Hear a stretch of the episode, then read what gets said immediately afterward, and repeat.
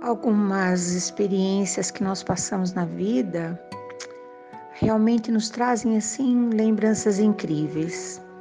Nós vivemos de superar, na verdade que sim, claro que sim. Né?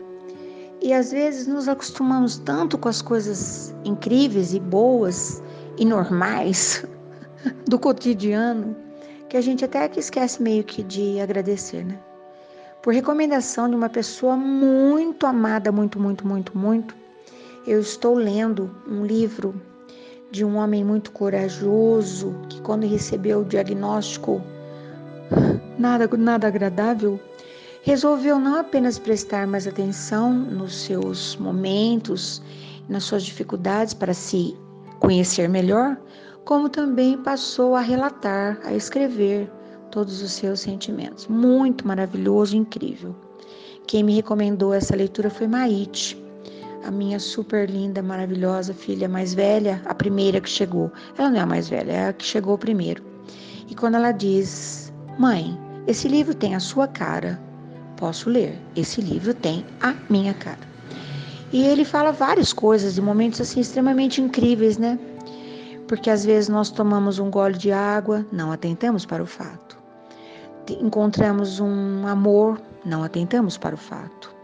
Podemos ter a oportunidade de estar perto de alguém, mas é tudo tão normal. E o ano que vem a gente vê, depois a gente resolve, mais ou menos assim, né?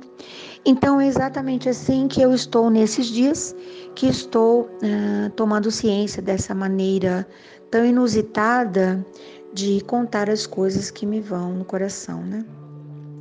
E a lembrança que me veio de uma experiência que eu vivi, que muita gente certamente passou por isso, né? Foi exame para habilitação. Ai, meu Deus.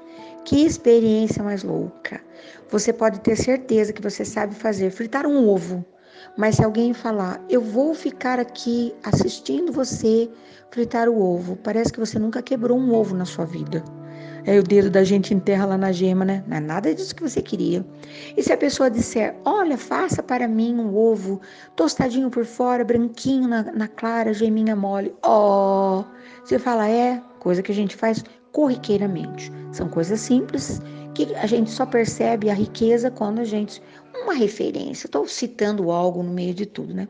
Então, fazer o exame é, com o perito ao lado para provar que você sabe aquilo que você acabou de aprender, na verdade está só na técnica de prática, só depois e só o tempo é que fará. admiro muito os bons condutores de veículo, mas eu admiro mais os bons condutores da própria vida. Eu acho que essa é a coisa mais maravilhosa. Mas eu passei, uma certa ocasião, por uma experiência muito maior, muito maior do que a, essa vivência que eu tive. Foi a experiência de esperar alguém muito querido, pensa, enquanto a pessoa fazia tal da avaliação, o tal do exame. O negócio demora minutos. São algumas, né? Uh, garagem, baliza, percurso. Todos os carros passavam com a maior velocidade. O carro da minha amiga filhotinha não passava. Sabe aqueles filhos que a gente adota na vida, né? Ai, coisa maravilhosa. E no fim, no meio daquele monte de carro, no meio daquele monte de buzina, no meio daquele monte de. Ai, eu não passei. Perdi a criatura de vista. Ela demorou um, um um milênio para retornar com a feliz novidade. Ela havia dado conta, ela havia passado. E eu fiquei muito feliz. Me lembrei hoje, me lembrei hoje que às vezes é muito mais gostoso você torcer pelo progresso de alguém do que pelo seu próprio. Esse exercício de amor ao próximo eu acho tão maravilhoso. Então, no dia de hoje, existe alguma coisa, a minha proposta, que você possa fazer por alguém que de repente você não fez nem por, por si próprio? Para tudo, vai lá e faz, porque isso muda o rumo das coisas.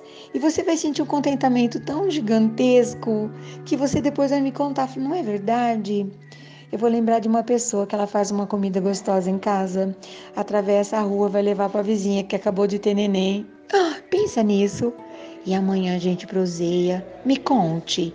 Bom dia, boa tarde, boa noite, até amanhã.